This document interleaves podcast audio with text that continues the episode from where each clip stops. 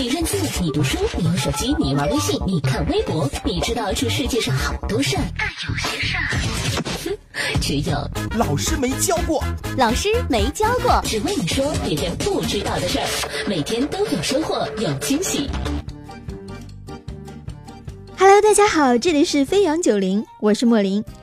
从二十世纪七八十年代起，在屁股上打针的方法就已经出现，一直延续到了今天。不过令人好奇的是，人有那么多的身体部位，打针为什么要打屁股呢？打在屁股上的针，在医学上被称为肌肉注射，是指把药物注射进肌肉里，再慢慢参与到血液循环，期间还会被肝脏处理。然后药物才会发挥作用。因为是把药物直接注入人体，而很多药物不能直接注入血管里，否则就会对人造成生命威胁。所以打针时要注射到肌肉里，而不是血管里。之所以选择屁股，是因为它拥有着人体当中最为丰满肥厚的肌肉，大的血管和神经都比较少，屁股上遍布着无数个密密麻麻的毛细血管。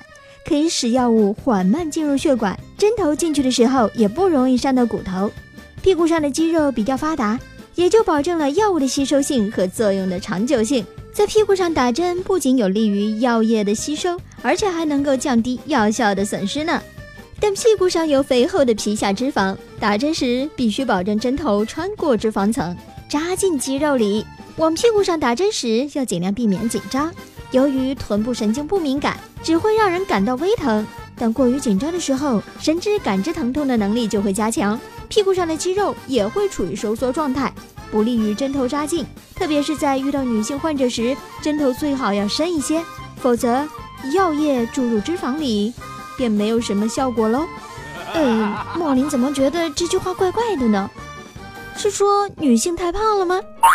不过听完这段小常识，至少你会明白为什么医生在给你打针的时候总会说一句“不要紧张，放松，放松”。孩子的骨头比成人多吗？成人在年龄与形体等各方面要比孩子大许多哦。如果这样推理的话，成人的骨头应该比孩子多啊。但事实并不是如此，研究证明，孩子的骨头要比成人还要多呢。咦，这是为什么呢？成人的骨头一共有二百零六块，其中躯干骨五十一块，颅骨二十九块，上肢骨六十四块，下肢骨六十二块，分为颅骨、躯干骨、上肢骨、下肢骨四个部分。不过，儿童的骨头却比大人的多哟。这是因为儿童的骶骨有五块，长大成人之后自动合并为一块啦。儿童尾骨有四到五块。长大以后也以同样的方式合成了一块。儿童有两块髂骨、两块坐骨和两块耻骨。